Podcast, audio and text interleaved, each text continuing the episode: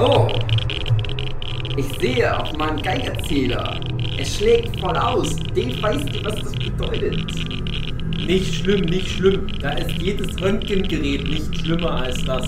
Aber nein, das stimmt nicht. Doch. Das bedeutet, es ist Nerdship Podcast. Nein, nein, nein, nein, nein. Ich, ich habe Anweisungen für ganz oben. Den Nerdship Podcast gibt es nicht.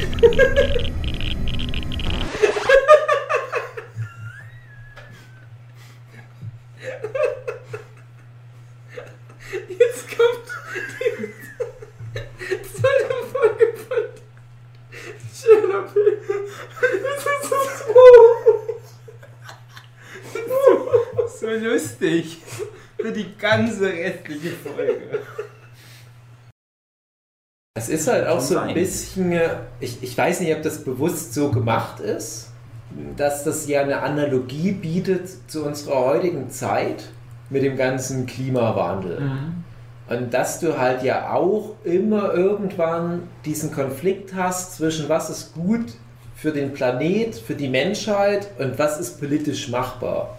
Und wenn du jetzt sagst, hey Leute, äh, wir haben ein echtes Problem, Polkappen schmelzen, äh, irgendwie der Golfstrom verändert seine Bahn und es werden demnächst ganze Inseln überschwemmt werden, dann kommt dann irgend so ein Maßnahmenpaket, ja, na, dann machen wir halt Benzin demnächst 10 Cent teurer. verbieten Strom. Ja, und das ist halt wirklich so, so lächerlich, aber ja, es, es ist halt leider so von Menschen geschaffenes System.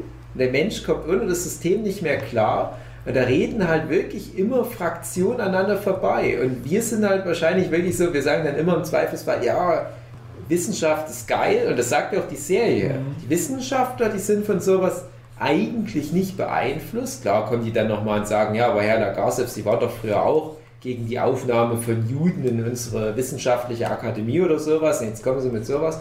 Aber im Wesentlichen sagt ja die Serie, ja, Wissenschaftler sind auf der Seite der Menschen und Politiker im Zweifelsfall, die schieben ihre eigene Agenda und das hilft den Menschen nicht. Und das ist halt aber total überspitzt irgendwo. Ich glaube, es ist ein, ein viel komplizierterer, diffizilerer Prozess gewesen.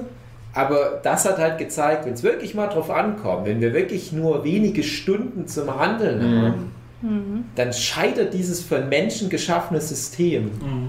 Und was wir jetzt beim Klimawandel haben, ist halt einfach so ein über Jahrzehnte ausgestrecktes Scheitern dieses menschlichen Systems, wo zu kleine Babyschritte gemacht werden und letzten Endes hast du aber eine deutlich größere Katastrophe, die uns erwartet. Und Das ist halt genau das. Es muss, ein Problem muss so dringend sein, dass es noch in der aktuellen Legislaturperiode gelöst werden sollte. Mhm. Darf aber nicht zu, äh, äh, zu akut sein, weil dann, dann kommt man auch nicht zur Rande. Und es darf halt eben auch nicht, wie eben der Klimawandel, zu lang dauern, weil dann kann man ja immer noch sagen, so, ja, uns reicht es ja noch raus, die nächsten fünf Jahre, und danach so Neuwahlen sollen sich die anderen drum kümmern. Auch da wieder, das ist halt nicht sexy, weil du halt nicht Mhm. die Bilder so hast. Du kannst halt hin und wieder mal so einen verhungerten Eisbär irgendwo posten, aber das ist halt nicht unmittelbar, das ist halt nichts, wo man direkt sieht, das hat direkt dazu geführt. Und das ist halt so ein langer, schleichender Prozess, das interessiert die Leute dann im Zweifelsfall nicht so sehr. Und dann Das hast du so emotionalisiert. äh, 2018, 2019 hast du jetzt zweimal hintereinander einen super Sommer, also super Hitze, mehr als normal. Und das Einzige, was halt bei den Leuten im Kopf bleibt, so, ja, es waren jetzt so zwei, drei Wochen richtig gutes Wetter. Ja. Und dann dachte ich so, ja, Früher war auch schon manchmal schön. ja. Da hat auch niemand von Klimawandel gesprochen. Äh, ja, im Winter, da wird es ja nicht mal mehr richtig Winter. Also ich wüsste nicht, wann wir das letzte Mal weiße Weihnachten gehabt haben. Also es schneit dann schon immer mal wieder so ein bisschen. Ja, im, im Erzgebirge ist glaube ich noch ein bisschen anders. Ja. Hier bei uns auch äh, eine Stunde weiter im Schwarzwald liegt auch monatelang der Schnee. Also so ist dann auch nicht. Aber schon hier wo, merken wir es äh, in, in der Kindheit. Okay, da kriegt man es immer noch ein bisschen mehr mit, aber es sind auch Erzählungen von meinen Eltern, wo wir Kinder waren, waren einfach die Winter länger. Ja. Ein, ein Schnee ist länger liegen geblieben. Und jetzt, ja, es kann schon mal sein, dass einen ordentlichen Batzen Schnee hinhaut und dann äh, bleibt er auch mal eine Woche liegen, aber dann ist er wieder weg. Aber es ist nicht so, dass da einfach über mehrere Wochen alles zu ist mit Schnee. Ein, ein, das wäre eigentlich auch was, was, mir, was man deutlich merken würde, aber die Leute sagen dann halt auch so, ja, ist doch gut, wenn kein Schnee liegt, gibt es kein Glatteis, gibt es Ja. gibt's wenige Unfälle.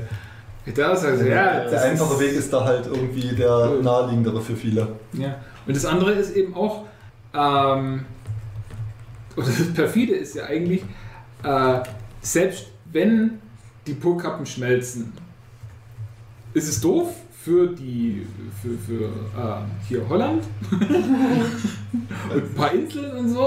Es ist nicht ganz so toll. Und es ist auch blöd, weil dann äh, ziemlich viel Süßwasser in die Meere kommt und dann könnte es eben sein, dass der Golfstrom aufhört Hm, Ja, Heißt dann aber auf der anderen Seite wieder, ja, wenn der Golfstrom aufhört, dann äh, liegt Europa so auf der Höhe von Kanada. Das heißt, aber trotzdem, in Kanada ist ja immer noch einiges, einigermaßen ordentliches Wetter. Das heißt, da leben auch Leute und so schlimm kann es ja dann nicht sein. Gut, es wird ein bisschen kälter, aber sie sagen ja eh alle, ha, hier, Erderwärmung ist ja blöd, also kann es ja ruhig wieder kälter sein. Ja. Und das heißt, das ist auch das perfide äh, in, in Amerika, in Europa und in China, also sprich die, die eigentlich Mhm. hauptsächlich für den Klimawandel verantwortlich sind. Die Selbst- werden am wenigsten Konsequenzen. Genau, selbst wenn es dort äh, 5 Grad wärmer wird auf der ganzen Welt, in den Bereichen macht es nicht viel aus. Gut, USA kriegt vielleicht noch am meisten mit, weil bei denen ist ja Texas eh schon Wüste. Ähm, Na, wenn, der, wenn du sagst, der Golfstrom äh, existiert dann irgendwann früher oder später nicht mehr, was ja, Ja. Äh, schon wissenschaftlich bewiesen ist, dass das so sein wird, wenn das, äh, wenn es weitergeht. Ähm, das Wetter gerade an der Ostküste bei denen wird ja recht massiv vom Golfstrom Ja. beeinflusst. Also Ja, das heißt- das, das äh, wird auch auf die eine Auswirkung haben, aber das also ja, bis, bis das passiert, ist dann halt die Frage, oder beziehungsweise bis das passiert, ist es sowieso schon zu spät und es ist das Kind in den Brunnen gefallen.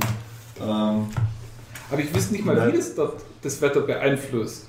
Ähm, es kann sein, das ist ja äh, da auch immer wieder Hurricane-Saison ja, Gebiete. Hurricanes werden durch den Golfstrom äh, überhaupt erst dorthin gebracht.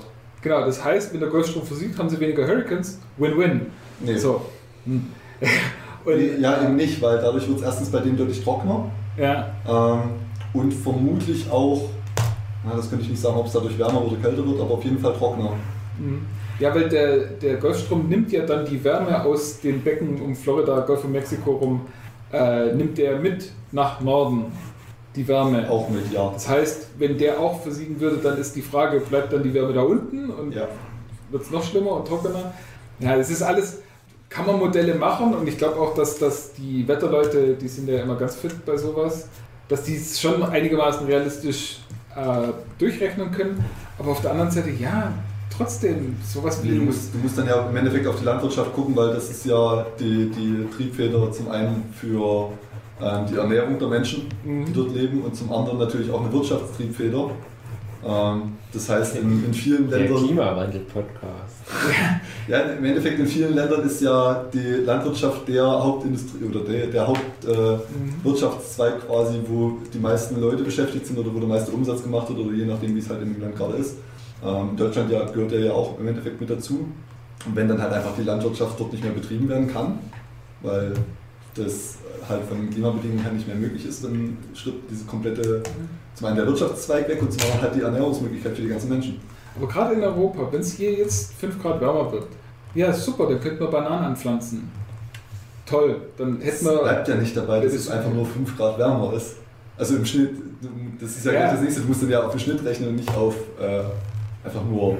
Ja, aber das, gleich, das ist ja genau das. Durch, durch das Versiegen vom Golfstrom gibt sich das ja dann die Waage. Dann wird es global 5 Grad wärmer, aber weil der Golfstrom nicht mehr das heiße, die heiße Luft aus äh, Mexiko hochbringt, wird es dann wieder kälter. Dann wird es in Deutschland entweder ein bisschen wärmer oder ein bisschen kälter, aber nicht so krass. Doch, weil die Wetterphänomene sich dadurch ähm, ver, verschlimmern oder verstärken, Ja, aber das hat sich in ein paar hundert Jahren wieder eingekriegt. wenn es den Golfstrom dann wieder gibt oder was. Nee, aber das hat sich dann relativ gesehen bald erledigt mit diesen äh, wirklichen Turbulenzen und dann hast halt wieder ein relativ einheitliches Klima in Warum Europa. Also, das- Jochen, du sagst, durch- durch- ist alles nicht so schlimm, lassen wir Nee. weitermachen. Nee, das Ich ist sag ja, einfach- das, worauf der Jochen hinaus will, ist ja im Endeffekt, Ja, dass man ja. sich merkt. Also, dass, dass der schleichende Das Wandel ist ja halt die schlimmsten Verursacher des Klimawandels Genau. am wenigsten betreffen wird. Genau. Deswegen halt auch wahrscheinlich viele Politiker sagen, so what? Uns Genau. egal. Die wird es die wird's erst dann betreffen, wenn die Sache, wie gesagt, eh schon zu spät ist. Ja, das ist Ja, halt das perfide. Es ist halt einfach, dass die, die es verhindern müssten, letztendlich da wenig Konse oder weniger Konsequenzen haben werden. Und denen, denen es eh jetzt schon scheiße geht, die trifft es dann erst doppelt und dreifach. Genau. Selbst so eine Greta mit 16 jetzt, die wird auch nichts davon mitbekommen. Aber die macht sich halt Gedanken. Ja. Das ist halt, Also, da sie aus Schweden kommt, denke ich doch, die wird davon was mitbekommen. ja, da wird es vielleicht ein Stück noch kälter. Klar, ganz Ich kleines Stück. Ist, ist Ich nicht so, find- finde die Greta, äh, die, die hätte es mal Samstag und nicht Freitag machen sollen. Ja. Ob sie da noch hingegangen wäre. Genau, es soll doch Freitag in die Schule gehen. Das ist doch Schulpflicht. Das Das ist alles nur ein Plan, weil die Greta Mathe eine, eine Arbeit schreiben musste und sie hat nicht gelernt. Uh. Ja, aber ich meine halt, Ja, es ist einfach ein, ein, ein viel zu langsamer Prozess und keiner von denjenigen, die eigentlich jetzt dafür verantwortlich wären und jetzt die Möglichkeit hätten, was dran zu ändern, sagt sich, ja, ja dann, dann würde ich es mir bei irgendwelchen Wählern verschätzen, weil irgendjemand trifft es immer. Im Notfall die Autofahrer, weil die sind ja immer der Arsch von allem. Oder die Flugreisenden. Oder die Flugreisenden. wer gerade Wobei wir ja auch letztens mit, oder gestern, vorgestern mitbekommen haben, äh, wenn jeder seine alten E-Mails löschen würde, würde es mehr bringen, als aufs, äh, Inter, äh, aufs nationale Fliegen zu verzichten. Tatsächlich? Ja, Was hatten sie gesagt? Ich mach das. 106 äh, E-Mails, die auf einem Server liegen, verbrauchen 1 Gramm CO2. genau. Wurde ausgerechnet. Und äh, der, alleine der Versand einer, einer einzigen E-Mail kostet 10 Gramm CO2. Die drei größten Kreuzfahrtschiffe der Welt oder, oder Schiffe der Welt verbrauchen so viel CO2 wie alle Autos zusammen. genau. Wow. Ja, das Mhm. Kreuzfahrtschiffe waren auch so ein, so ein Ding. Habe ich Ja. mal neulich was gesehen, da, da hatte so ein Typ in so einem Containerfrachter gesagt, wie viel die Sprit pro Minute verbrauchen. Das waren mehrere Tonnen. Mhm. Da dachte ich, hä? Nee, du Was meinst für- pro was für- Stunde. Nö, was für ein Sprit? Minute irgendwie. Ach, Matthias, ist doch Nee. egal. Nee, Ist doch wirklich Wahrscheinlich egal. auch in, in den Dieselart. Oder Es gibt die, Aber wahrscheinlich fahren die mit schwer- Es ist wirklich. Ja, es ist egal. Es ist, Ja. es ist schlimm. Es ist Ja. wirklich halt schlimm. Und genauso kann man auch sagen, ähm, äh, über 90% von allem diesem Mikroplastik, was ja in den Meeren ganz furchtbar schlimm ist, es ist tatsächlich schlimm, aber Mhm. äh, kommt einfach äh, aus Fischereiabfällen. Das heißt, die, äh, die, wenn da ein Netz kaputt geht, dann wirft man, lässt man halt das Netz einfach im Ja. Meer Genau. runter. Oder verkippt dort, verklappt dort irgendwie äh, das Rohöl und das Zeug. Also sprich, so ein Strohhalm, Plastikstrohhalm bringt überhaupt gar nichts, dass man den einspart. Dann ist das nächste, ähm, ich glaube, der Nil und irgendein Fluss in Indien sind die zwei Flüsse, wo die höchste, andersrum, wo 80% aller Belastung der Meere, die aus dem Land kommen, Mhm. über Flüsse ins Meer, kommen aus den zwei Flüssen. Mhm.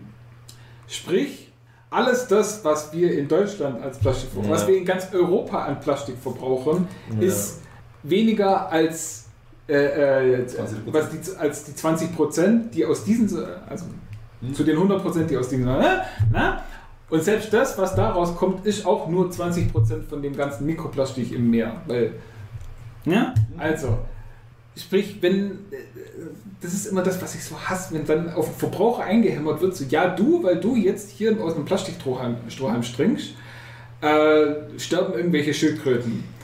Wo ich dann auch sage, so, ja, Ja. okay, da kann ich drauf verzichten, okay, dann kann ich meinen Beitrag leisten. Ich kann gucken, dass ich ein bisschen weniger äh, dafür verbrauche, aber guck mal darüber, da ist eine Fabrikhalle und guck mal, was da aus dem Schornstein rauskommt.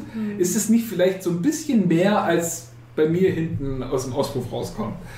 Ja klar, aber man muss ja irgendwo anfangen. Ja, finde- aber warum fängt man bei den Verbrauchern an und warum verbraucht Nee, nee, ja, ja, man ja das den will ich ja sagen. Aber, aber der Punkt ist, warum musst du bei einer Greta Thunberg anfangen? Die ist ein fucking 16-jähriges Mädchen aus Schweden, aber es funktioniert. Ja. Ja. das ist ja der Punkt. Und, und äh, ich glaube, wenn nicht auch Länder wie Deutschland, die ja wirklich eine Vorreiterstellung in Sachen Klimaschutz einnehmen, äh, wenn du nicht da zeigst, den, ich sage jetzt mal in Anführungsstrichen, dritte Weltländer, ganz schlimmes Land ist auch Nigeria, extrem schlimm, Brasilien, dafür, dass es eines der größten Länder der Welt ist und auch relativ weit entwickelt. Also es gibt, ja, es gibt ja verschiedene Entwicklungsstufen und, und Brasilien ist ja in vielerlei Hinsicht so auf der Schwelle zur nächsten Stufe, aber was Umweltschutz anbelangt, die reißen alles ein, was alle anderen Länder da gerade äh, versuchen waren, gut zu waren, machen. wenn ich das richtig gehört hatte, auf einem relativ guten Weg, bis jetzt der neue Präsident kam. Ja, ja, klar, aber das ist halt so ein Problem. Ne?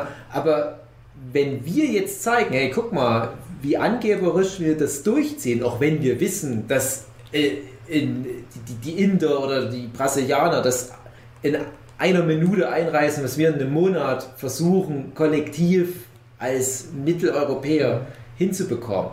Trotzdem sendet das ja Signale nach außen. Und was ich halt so krass fand, China ist ja auch ein Riesenproblem gewesen. Und es hieß ja auch immer, wenn China nicht mitspielt, haben wir keine Chance. Und irgendwann sagt jetzt mal China, komm, lass uns mal was machen, das ist unser Ziel. Und jetzt kommt Meldung aus China, ja, wir haben das schon erreicht, das Ziel. Hm. Ja, das ist halt das Ding, die ziehen das halt durch und die sind in vielerlei Hinsicht, sind die in ein paar Monaten weitergekommen als Deutschland in 30, 40 Jahren. Weil die halt einfach ein, ein besseres, schlaueres System hatten. Nee, ja, die haben eine Diktatur und wenn dort Ja. der, der oben an der Diktatur dran sitzt, sagt, so machen wir das, dann passiert. besseres, schlaueres System in dieser Hinsicht Nee, von mir aus. Schwierige und, und, und, Formulierung. äh, in, im, Im gleichen Atemzug ist halt bei uns eine große Koalition immer noch sehr darauf angewiesen, nicht zu viele Leute an die AfD zu verlieren, weil die AfD ja genau eine Partei ist, die darauf aufbaut, ja kein Wechsel in der Gesellschaft, der Kultur, der Wirtschaft, dem Lebensstil, sondern alles muss genauso bleiben wie immer. Das heißt, wenn ich jetzt auf einmal weniger Plastikstrohhalme benutzen darf, dann bin ich wütend auf die Merkel und dann wähle ich die AfD. Das ist ja so ein bisschen die einfach geschaltete Version, wie so ein AfD-Wahlsystem funktioniert. Und Gesundheit. Und das ist halt aber genau das, was ich meine. Das ist dies, diese Mischung aus Weltprobleme, aus Naturproblemen Politik funktioniert dann halt wieder nicht. In China, Hut ab, was auch immer für ein System da dann dahinter steht. Ja, es ist ein totalitäres System, aber die schaffen das. Die schaffen das auch wirklich durch, durch gute Ideen, muss ich aber dazu sagen. Ich habe mich mal ein bisschen damit beschäftigt, sehr schnell große Erfolge zu erzielen. Die sind natürlich immer noch riesige Umweltsünder, aber die sind auf einem super Weg und das zeigt halt auch, Ein ganz großes Thema bei den Büchern von Cixin Liu, mh, wo es auch ganz oft um irgendwelche Probleme geht, die der Menschheit bevorsteht. Und der schreibt sie immer aus der Sicht von China und da ist dann immer so, dass halt die Führung sagt, so, wir machen das jetzt so. Da Ja. funktioniert das dann aber immer alles. Hm. Wo ich am Anfang auch immer gedacht habe, ja, gut, weiß ich nicht, aber dann denke ich, na gut, er schreibt es ja aus der Sicht von China. Da kann man sich das dann schon vorstellen. Ich meine halt, Diktaturen. ja, ja, ich meine halt, kann man ja auch so dann interpretieren, dass man sagt, okay, aber es muss eben einfach von oben kommen. Und es kann einfach, man kann einfach nicht immer drauf gehen, dass, äh, dass es von unten her kommen muss, dass äh, die Bürger aufstehen müssen und sagen so, wir wollen das jetzt aber so. Gut, dass sie es machen. Ich bin auch voll für Fridays for Futures. Gar kein Problem Hast damit. nicht arbeiten gehen. no. Dann Nee, der Jochen hängt nur einfach auf Freitag Schulzeit an, genau. den ganzen Schülern. Ja, mehr als Arbeiter bringt ja gar nichts. Blödsinn. Nee, äh, aber ich, ich finde halt, dass immer wieder äh, dem Verbraucher bei allem ein schlechtes Gewissen eingeredet. Ja. Wenn er ein bisschen zu viel Fleisch isst, so, ja, du bist schuld, weil wegen dir äh, gibt es äh, die, die ganzen Rinder, die CO2, Methangas abgeben und äh, dann muss Soja angepflanzt werden und für ein Kilo Fleisch braucht mehr, was weiß ich wie viel. Das ist halt 100 genau das Kilo gleiche Thema, was wir auch schon bei Once Upon a Time in Hollywood hatten, dass du halt sagst, ne, Quentin Tarantino, mach doch mal was für die Frauen in deinem Film lieber.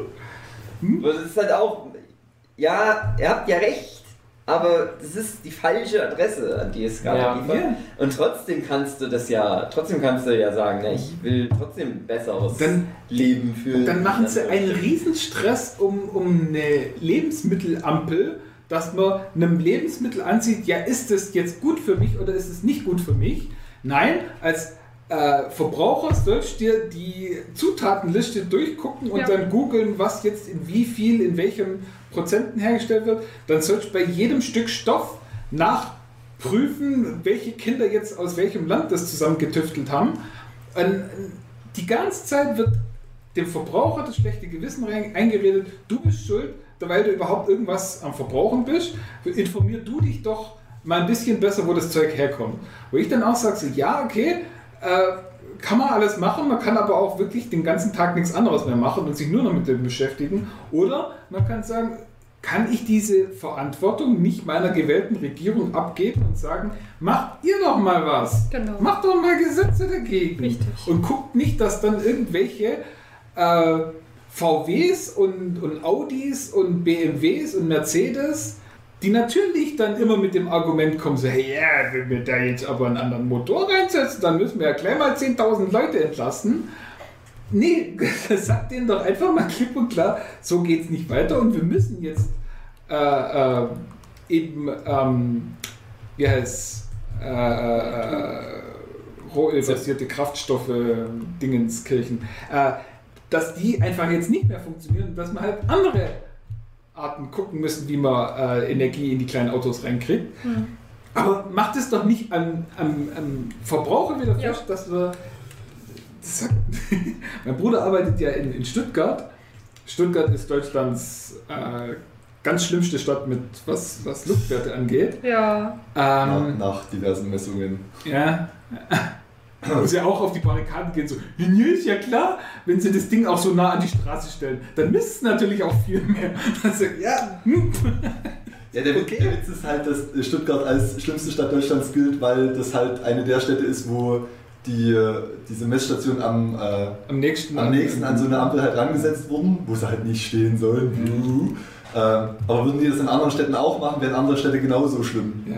Und die, das ist auch das, ähm, auch wieder, es ist nicht das CO2, was aus den Dieselautos rauskommt, sondern es ist der Bremsabrieb, was So. zu Ja. 70 Prozent für den Feinstaub ja. zuständig ist. Also, Deswegen ist es ja an Ampeln so schlimm, wenn die Leute Ja. da bremsen und wieder anfahren. Ne? das ist so furchtbar mit dieser scheiß Missinformation immer. hm.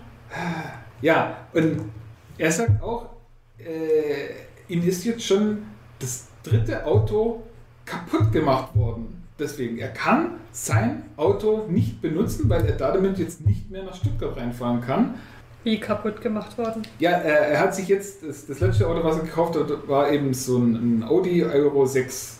Nee, nicht Euro, äh, was weiß ich, ja, keine Ahnung. Auf jeden Fall, ein Diesel hat er sich gekauft und zu dem Zeitpunkt, wo er gekauft worden ist, ist ihm quasi versprochen worden, dass da hinten frische Luft rauskommt und Ja. dass es das beste und tollste und umweltfreundlichste Auto aller Zeiten ist. Ja.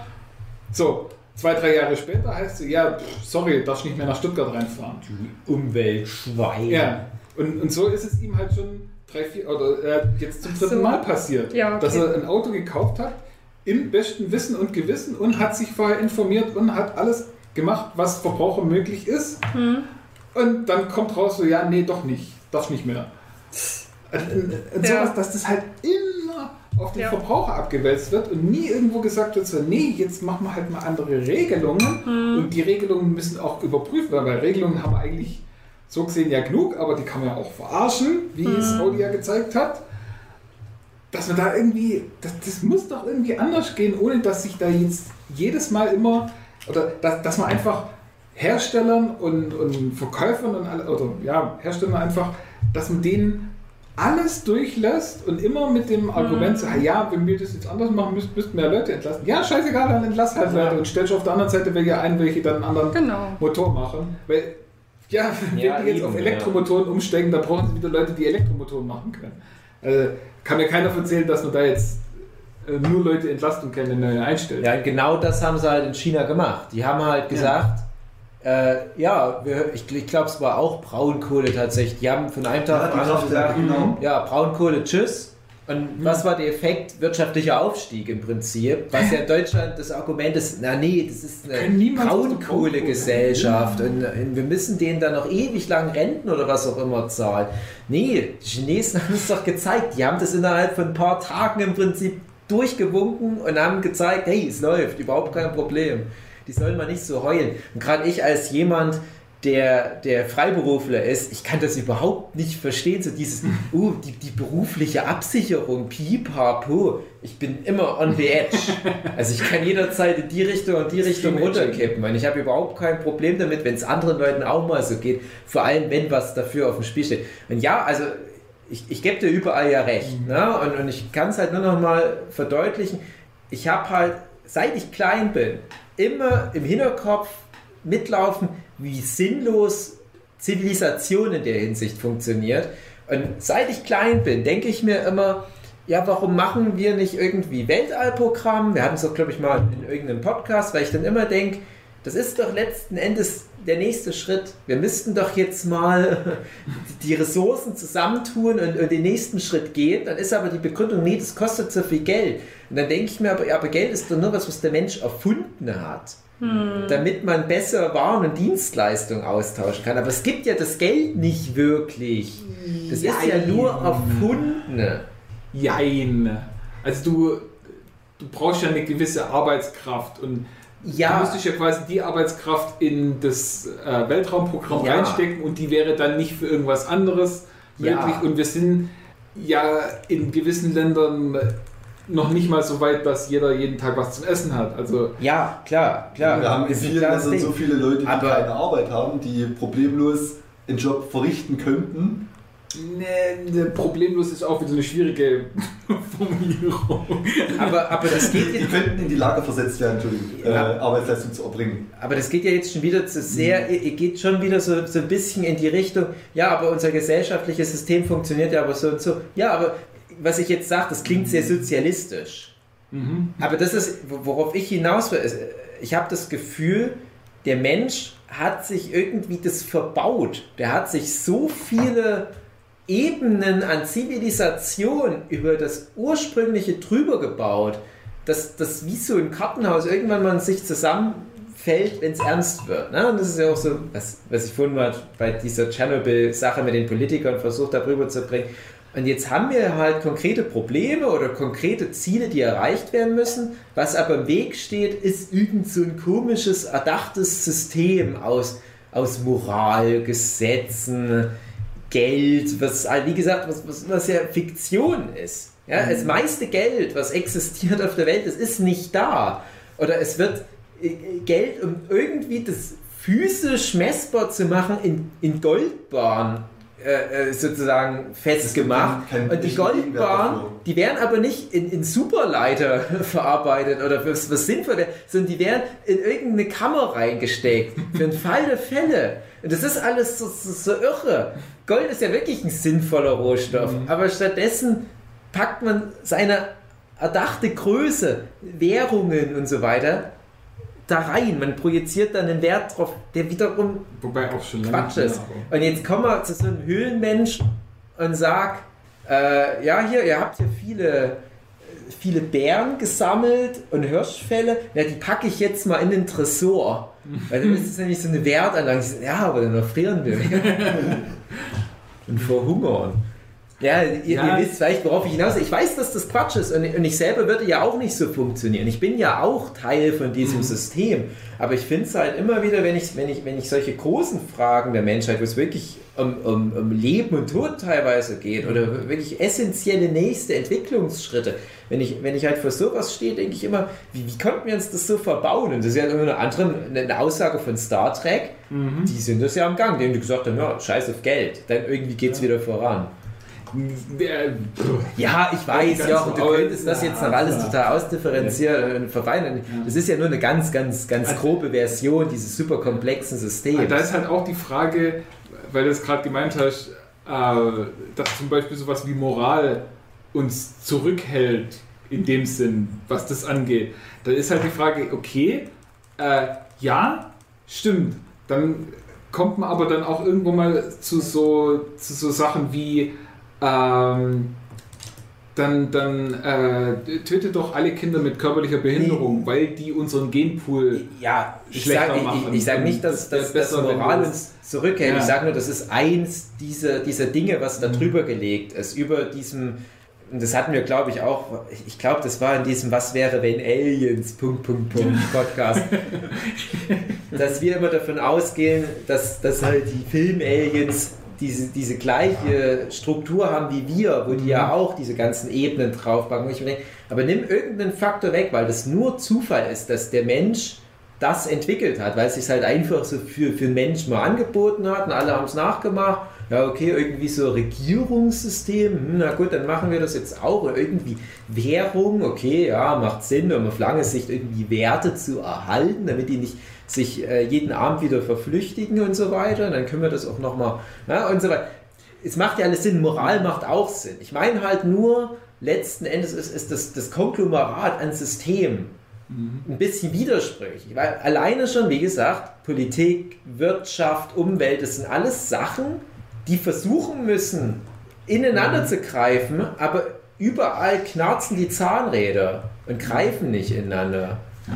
Wobei das halt auch ein, ein bisschen eine zu einfache Sicht ist. Geld ist ja nicht deswegen erfunden worden, damit man eine Geldanlage, also eine, eine Anlage von Werten hat, sondern Geld ist ja primär deswegen entstanden, damit man Tauschhandel einfacher machen kann. Ja, das ist das ja, aber Ja, das heißt, das ist Äh, ja, das ist ja ein Speicher eines Werts. äh, es ist Ich verstehe ja auch, Ja, es ist- warum es ist Geld nicht- gibt. Das Das ist ja gar nicht ursprünglich zum. Speichern gedacht, sondern Ja. nur um den, den Tauschhandel im Endeffekt einfacher Genau. zu machen. Ja, Wenn man aber dann- der wenn man dann aber auch Moment, sagt- das, das kommt halt damit einher. Nee, das ist ja aber dann der Speicher. Es ist ja, du kriegst für deine Handlung das Geld, weil daran wird dir die Entlohnung deiner Arbeit gespeichert und dann kannst du ja direkt zum Zigarettenautomat gehen und löst den Speicher auf und kriegst dafür ja, die weil Zigaretten. das einfach zu kompliziert wird, dass dich dein Arbeitgeber in Zigaretten bezahlt. Wäre einfach scheiße. Also Nee, musst in, ja in Zigaretten und allen anderen 50 Sachen, die du fürs Leben Genau, brauchst. deswegen ist es halt einfacher, wenn der dir was gibt, einen Gutschein, Ja. mehr oder weniger.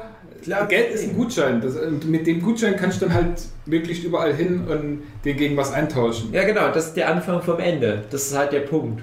Das ist genau. Ah, nee, aber was, jetzt mal ganz gesprochen, was wäre da tatsächlich die Alternative? Weil du dann immer vorwirfst, ja, man kann gar nicht mehr in Alternativen denken. Die Alternative. die Frage ist doch, warum du denn tauschen musst im Sinne von, du musst für alles eine Gegenleistung kriegen. Sondern wenn einfach jeder, das ist ja im Endeffekt das System bei, Bei Star Trek, zum Beispiel, genau. jeder bringt seine Leistung und dafür kann auch jeder kriegen, was er Mhm. möchte im Endeffekt. weil Menschen Arschlöcher sind. Richtig. Ja, So. ja, genau. Jeder Arschlöcher und Egoisten. Genau, Menschen sind von Grund aus egoistische Arschlöcher. Gucken, dass es ihnen selber gut geht und wenn es ihnen selber gut geht, dann gucken sie vielleicht noch, dass es den Leuten im engsten Kreis um sie herum einigermaßen ordentlich geht. Aber alle, die weiter weg sind, wie Dorfgrenze zum Beispiel, ist schon scheiße. Aber auch So. das ist prinzipiell anerzogen.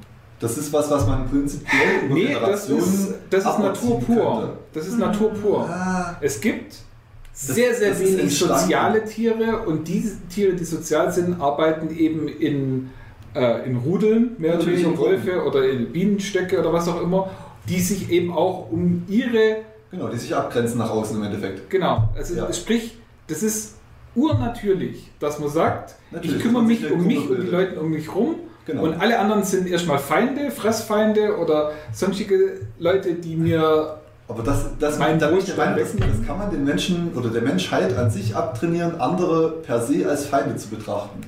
Da- Glaub ich andere Ja, wenn die Menschheit als- als irgendwann mal eine mockerbraune, uniforme Masse ist, wie die Menschen aus der Zukunft in South Park, dann hast du, aber das wird halt nicht passieren. Und, äh, Ja, es ist ja nur Fiktion. Das ist ja deswegen ist ja Idee- Star Trek auch unrealistisch. Ja.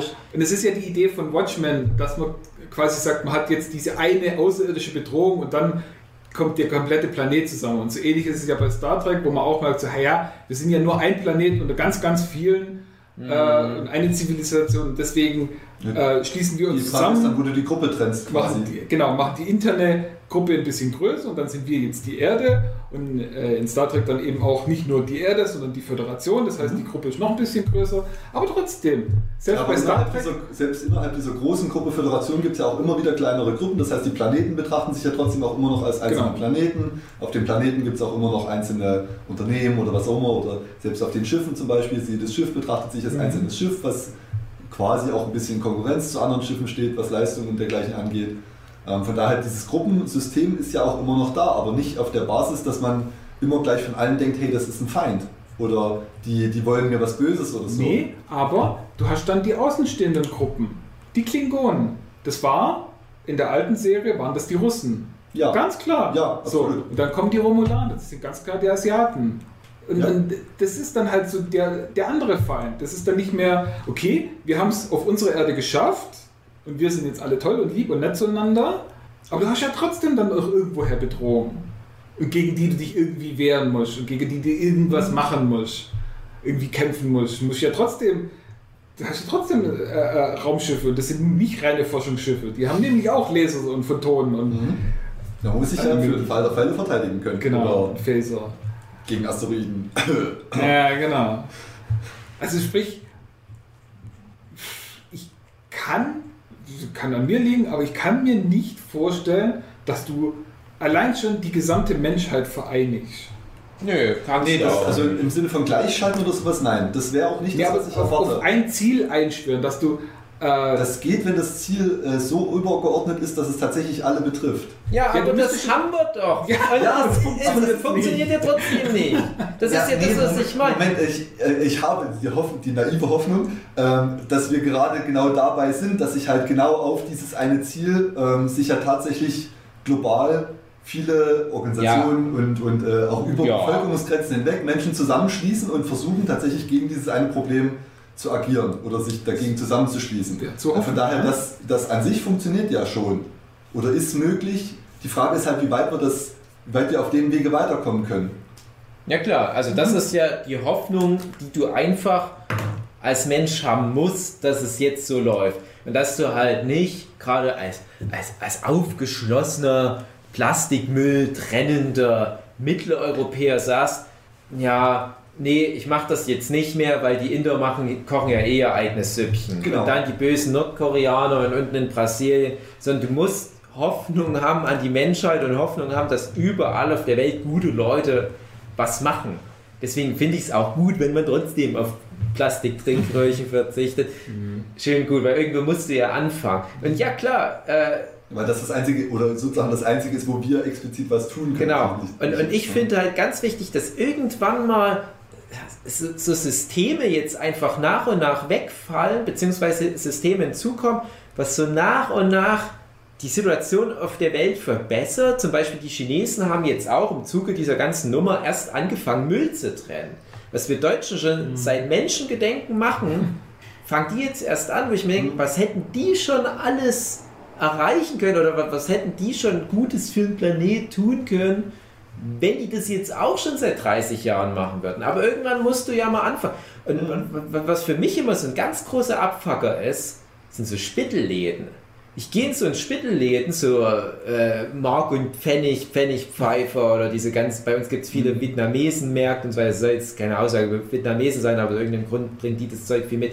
Da gibt es so ganz viel Rotz, so Ke Keramik, Gartenzwerge oder irgendwelche hässlichen Metallhühner oder ir irgendwelches Spielzeug für die Kinder, wo du genau weißt, das wollen die Kinder gar nicht haben, aber die Großeltern kaufen das irgendwie mit einer komischen Rassel dran und so weiter. Und ich denke mir, die- der einigt euch doch, da, dann sagt doch, so, es ist verboten.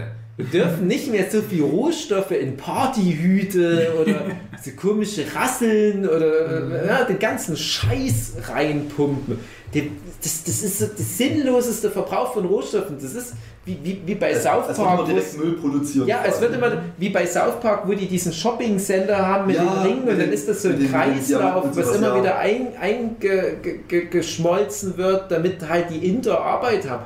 Ich, gib doch nur den Indern irgendwie Geld, dass die halt nicht den Müll produzieren und wir sparen uns aber diesen ganzen Logistikaufwand, wo der ganze Müll über die Welt gekarrt wird und wir ein paar äh, äh, Tonnen Treibstoff pro Minute für brauchen. Ja, und das, das sind lauter so Sachen, wo ich glaube, in 10, 20 Jahren wird die Menschheit da viel schlauer sein, dass die so einen Scheiß einfach nicht mehr. Dann wir werden wieder neue Probleme Das schaffen. ist halt die Diskussion, weil Bündnis 90, die Grünen, ne?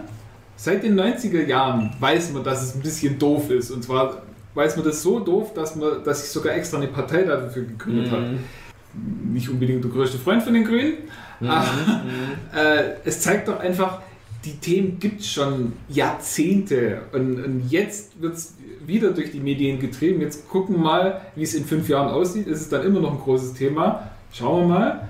Ein Ähm, großes Thema ist halt das, was draus gemacht wird im Endeffekt. ja, Leider. das ist halt genau das, weil, wie gesagt, äh, seit 2015 waren mal wieder die bösen Ausländer das große Ja, Thema. Genau.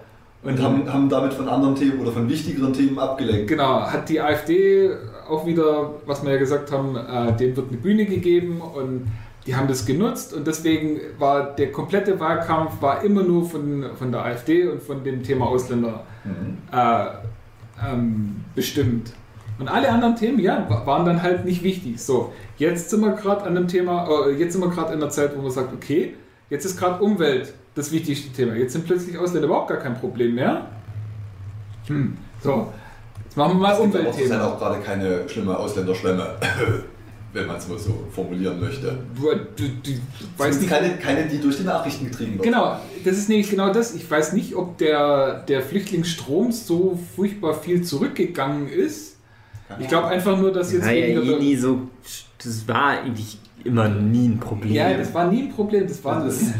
Das sind ja alles nur, nur oder noch relativ überschaubare Zahlen, über die man da geredet hat. Selbst wenn das im Bereich Hunderte Tausende sind, Das ist lächerlich. ist das immer noch le relativ lächerlich, wenn man Aber- bedenkt, wie viele Millionen Menschen in den ganzen Regionen überall leben. Mhm. Und wie gesagt, jetzt, jetzt haben wir gerade äh, den Naturschutz als Thema. Finde ich auch gut. Ja. Aber auch hoffentlich dann bringt das auch was und man macht was. Ähm, aber ich habe halt auch die Befürchtung, so, ja, bis in fünf Ja. Jahren ist irgendein anderes Thema dann gerade wichtig und dann spricht wieder niemand über Ja, Umweltthemen. Hier vor, vor drei, vier Jahren, würde ich mal sagen, war ja der IS das beherrschende Mhm. Thema. Ja, bevor, ich dachte, ich dachte damals, es wird nie wieder ein anderes Thema geben. Ich werde Mhm. mit dem Thema alt werden. Und ja, dann hieß es mal, oh, IS so im Rückgang. Ja. Ja, Apropos Flüchtlinge. Es ist, es ist halt schon länger mehr kein Flugzeug in Ja, Hochhaus ja, genau. reingeflogen. Und deswegen ist die IS jetzt ja, nicht mehr so wichtig. Und so ist es halt immer. Haha, Tschernobyl. Ja, Es passiert mal irgendwo eine Katastrophe, dann wird die nächsten 15 Jahre lang äh, über das gesprochen und das ist das allerwichtigste Thema. Und dann passiert wieder irgendwas anderes und dann ist das wieder das wichtigste Thema. Und dann haben wir jetzt Dürrekatastrophen seit zwei Jahren. Also ist jetzt gerade Umweltthema das, das allerwichtigste. Und wie gesagt, ich fürchte halt, ich würde es mir wünschen, wenn es nicht so wäre, aber ich fürchte halt, Ja. dass das ja bis in fünf bis Ja. zehn Jahren auch wieder aus den, äh, aus den Medien raus ist. Und dann ist wieder irgendwas anderes ganz wichtig. Ja, zu hoffen wäre es, weil das, weil das ja zumindest kein Problem ist, äh, was sich an, oder was tatsächlich oder praktisch in, innerhalb weniger Wochen, Monate, Tage, äh, Mhm. Jahre äh, aus der Welt geschafft wäre. Äh, man könnte zwar sicherlich, wie ja diverse Beispiele zeigen, dass es rein von, von den Technologien, die wir haben oder von den Erfindungen, die es so gibt, äh, möglich wäre, dass man da viel anders machen könnte. Ähm, aber es ist ja nicht zu erwarten, dass, das, dass die Situation sich jetzt in den nächsten fünf bis zehn Jahren ähm, so eklatant verbessert, dass das kein äh, schlimmes Thema oder kein, kein wichtiges Thema mehr sein würde.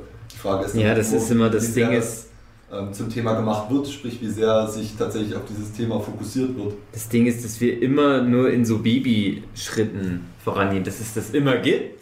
Viele Leute sehen das Problem, gehen auf die Straße oder machen das zum Mhm. Thema und dann wird was verändert, aber das wird nie alles zu Ende gedacht. Es wird dann immer nur so weit, dass die Leute gerade so zufriedengestellt sind Und das, was, und dann kommt ein anderes Thema wieder. Und dadurch verbessern wir die Situation zwar, aber halt so träge. So wenig, ja. Im Endeffekt das, was der Dave schon meinte, dass halt das, dass man einen kompletten Systemwechsel im Endeffekt bräuchte, um das, oder an manchen Stellen zumindest, ein komplettes System umschmeißen muss, ähm, damit das so funktioniert oder damit es anders und neu funktioniert und nicht mehr in diesen eingefahrenen Schienen bleibt, wo es halt Ja. zurzeit ist. Und daher stimmt es schon, äh, wenn man sich China anguckt, klar, äh, sagt, auch, sagt ja auch jeder Politikwissenschaftler, Diktatur ist ein super System, wenn Ja. der an der Spitze was Gutes will. Ja. Wenn der an der mit, Spitze einem, halt. mit einem äh, intelligenten Menschen quasi, der äh, die Menschheit voranbringen will, ähm, an der Führung eines totalitären Systems, würde super funktionieren. Das Problem ist halt, dass es davon wenige gibt. Genau. Oder es gibt, da- ich glaube, äh, tatsächlich praktische Beispiele aus der Menschheitsgeschichte gibt es da allgemein eher weniger, oder? Ja, weil halt dieser andere Spruch, Macht korrumpiert, Ja. ultimative Macht korrumpiert ultimativ. Das ist halt auch immer die Frage. Ja, und, und gerade in China, also ich würde nicht in China leben wollen, auch wenn die jetzt zum, äh, äh, zum Umweltland Nummer 1 werden, weil du da dann halt komplett auf deine individuelle Freiheit verzichtest. Du wirst komplett überwacht. Mhm. Wenn du da äh, ja, das falsche Wort sagst, dann bist du halt mal weg. Und so. Und, und, ähm, was dann aber auch ist, die- Leute, die dort wohnen, Für die ist das nicht so sichtbar. die sagen, na doch, für die ist es auch sichtbar, aber die sagen auch, äh, ja, aber ich bin ja ein guter Mensch und wenn ich nichts Falsches mache, passiert mir ja nichts. Und die haben ja dieses Punktesystem. Das heißt, Mhm. du startest irgendwie mit 1000 Punkten und wenn du dann äh, Sachen richtig machst oder gut machst oder sogar besser als gut, kriegst du Pluspunkte. Und wenn du dann halt mal wieder über eine rote Ampel fährst, dann kriegst du wieder Minuspunkte. Mhm. Und nach diesem Punktesystem wird dann jeder beurteilt und wenn du halt eine bestimmte Anzahl Punkte hast, wie diese äh, äh, Black Mirror Folge, wenn du auf einem bestimmten Level bist, dann kriegst du alles und darfst alles machen, ist alles wunderbar. Wenn du unter ein gewisses Level fällst, ja, jetzt darfst du halt nicht mehr mit dem Schnellzug fahren. Oder jetzt darfst du nicht mehr mit, mit dem Flugzeug irgendwo hinfliegen. Oder jetzt darfst du halt plötzlich nicht mehr mit dem normalen Zug irgendwo hinfahren. Jetzt darfst du auch keine Autos mehr mieten. Jetzt darfst du plötzlich ke- keine Wohnung mehr in einem guten, Ge- äh, in einer guten Lage. Ja. Ja. Und wenn du halt mehr tust und dich aufopferst und, und immer noch mal eine Stunde länger arbeitest oder was auch immer, kriegst du halt Pluspunkte. Und, und damit kriegst du dann eben irgendwelche Vergünstigungen oder kommen deine Kinder dann halt auf eine bessere Schule oder was auch immer. Ja, ist ja prinzipiell durchaus ein System, mit dem man auch Menschen in eine, in eine soziale, verträgliche Richtung äh, erziehen kann. Genau. Aber die Frage ist halt immer, zu welchem Preis. Also, Und, und die sagen halt so, ja, das ist ja gut, weil äh, Leute, die positiv agieren, denen, die werden belohnt und Leute, die nicht gut reag- äh, agieren, die werden bestraft. Also ist auch eine Ansicht, die man teilen kann oder auch nicht.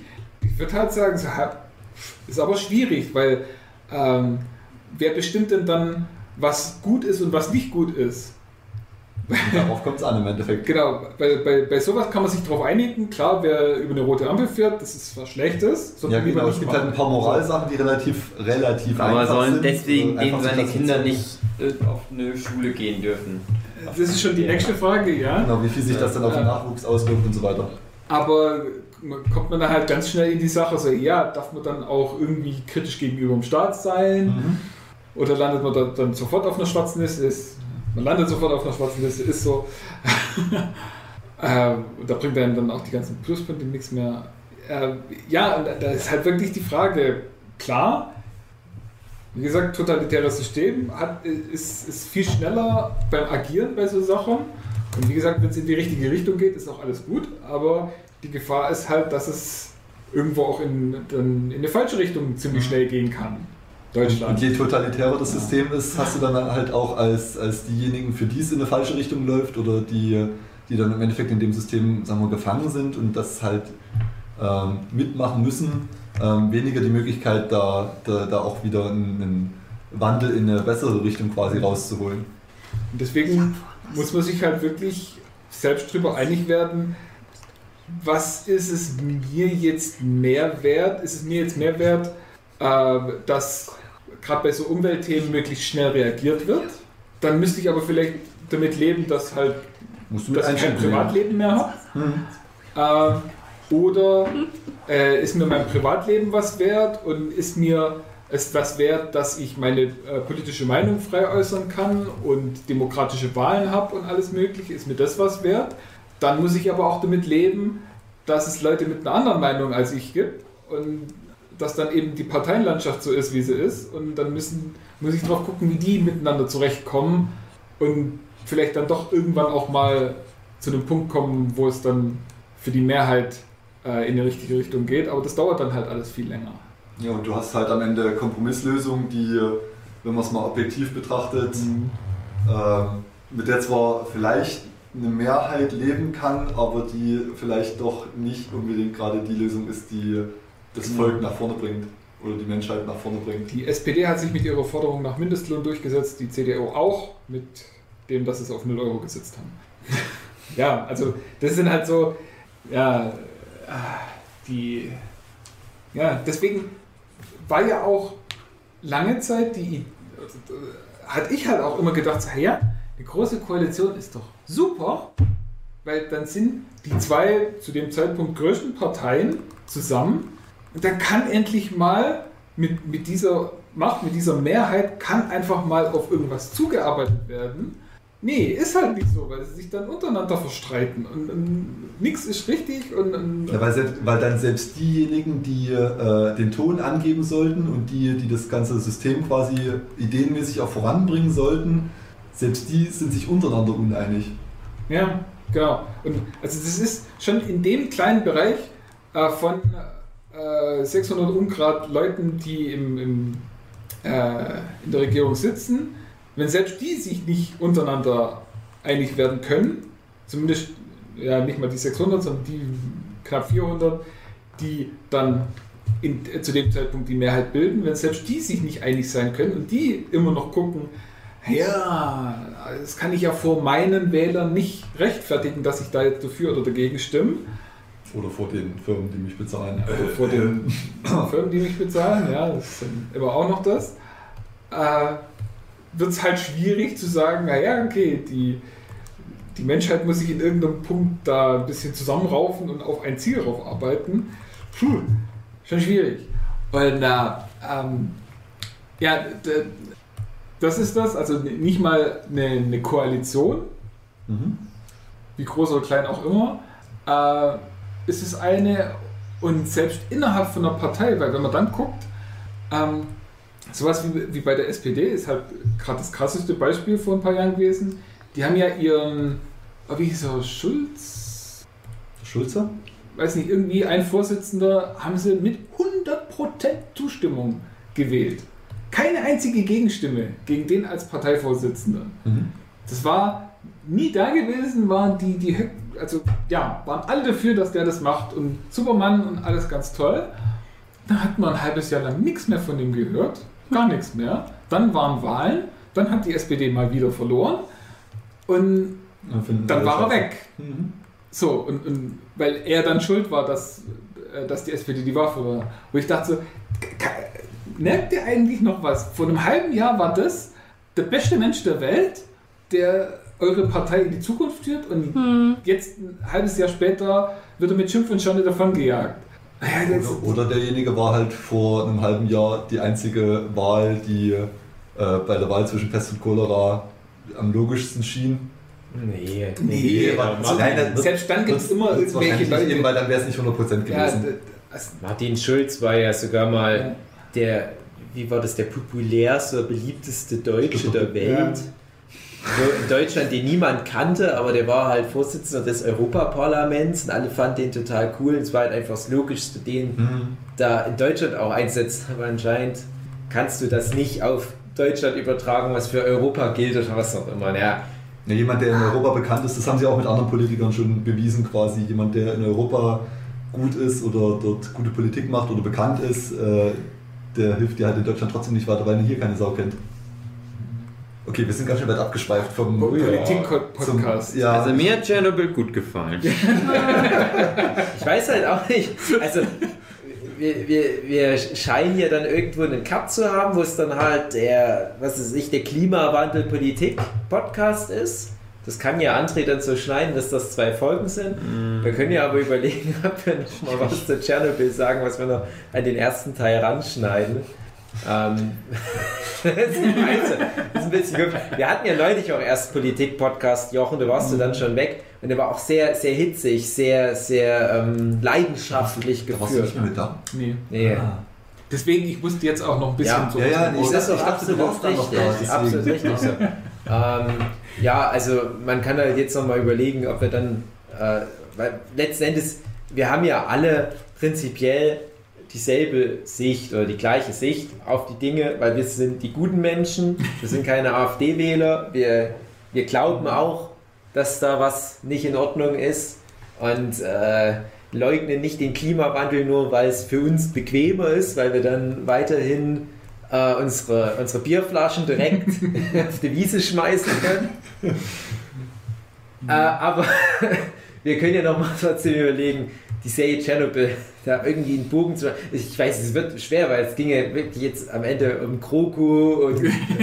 Äh, War, war ein sehr weiter Exkurs. Also wir waren zwischendurch tatsächlich mal wieder, gerade bei dem Umweltthema, waren wir relativ nah wieder an Tschernobyl dran. Katastrophen. Bei Katastrophen und, und äh, besonderen Ereignissen, die durch die Nachrichten gingen. Oder halt auch nicht, je nachdem. Ähm, Ah, ich habe manchmal ja. versucht, zwischendurch zumindest das Wort unterzubringen. er hat tatsächlich auch in dem Moment mal kurz überlegt, ob wir irgendwie da den Bogen wieder zurückgespannt kriegen, aber dann äh, führte der Exkurs doch wieder weiter in die Politik rein. Naja. Ja, wie gesagt, das, ist, das sind so Themen, wenn man sich da mal ein bisschen in Rage redet, dann. äh, Es ist halt aber auch Es gibt halt viel, schade, was man dazu loswerden dass kann. die Leute, die es wirklich betreffen müsste, also wirklich so, so, so eine graue große Masse, sich da nie auf dem Level Gedanken drum machen. Die denken sich, ach scheiß drauf. Ich bin dann eh tot, wenn es relevant wird. Genau. Die meisten Menschen sind halt doch sehr stressvermeidend eingestellt. Mhm. Das ist natürlich aber auf der anderen Seite halt auch so ein, so ein Zeichen, dass wir in der Welt, in Deutschland, in, in, in einer Zivilisation, in einer Welt leben, in der wir überhaupt die Kapazitäten übrig haben, um uns da solche Gedanken zu machen. In eine, Kapaz eine Kapazität, die es uns ermöglicht, Podcasts über Tschernobyl aufzunehmen. Was war das? Sie, die armen Schweine. Ja, aber ja, wir wissen ja alle, worum es geht. Deswegen ist aber halt auch wichtig, dass wir diversen anderen Ecken dieser Welt ein bisschen was damit abnehmen durch erste Schritte. Wir sind jetzt vielleicht nicht unbedingt, aber allein, dass wir einen Podcast darüber aufnehmen, ist hoffentlich was, was ein kleines bisschen was hilft. Auf der anderen Seite, das, was das jetzt an CO2 verbraucht, dass wir das der dann hochladen müssen. Der ja. Speicherplatz. Wir und alle Daten, hier die hunderte das von Kilometern mit dem. Auto hingefahren Ja, sind. das ist mit dem Flugzeug, aber über Mailand. Ja, wie man es macht, das ist äh, verlorener Posten. Genau. Also ich fand die Inszenierung von Chernobyl richtig geil. Sehr gut. Ja, also schon, äh, ich glaube, das ist auch noch in der ersten Folge, wo man dann, ich glaube, das ist das Ende von der ersten Folge, wie man die Leute sieht, wie sie auf der Brücke Ja. stehen und gucken äh, äh, Richtung Kraftwerk und dann fällt so ein bisschen Schnee noch runter oder eben Asche oder was auch immer das dann ist. Mhm. Ja. Und es wird halt so richtig, War das nicht so, dass die Langsam- Kinder sogar noch wie im Schnee da tanzen Ja, ja. in der Asche und dann am Ende noch die aus, oh, die sind übrigens alle tot. Also am Ende von Folge 5. ja, also die, die, die Aussage kommt nicht in der Folge. Genau, aber ja. Du, du weißt halt genau so, Weißt eher, ja, was passiert. Ja. Es wird auch so, so schön langsam Slow Motion gezeigt und die Musik deutet auch deutlich darauf hin. Ja, alle die, die da auf der Brücke stehen, sind tot. Das war's.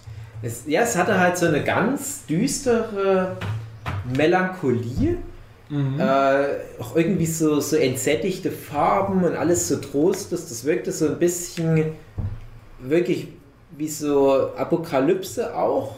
Ich dachte, na, hm, es gibt nicht wirklich jetzt Vergleichswerte, die ich anführen kann, aber es gab zum Beispiel mal, in, ich glaube in den 80er Jahren gab es mal einen Film, der hieß The Day After. Kennt ihr den?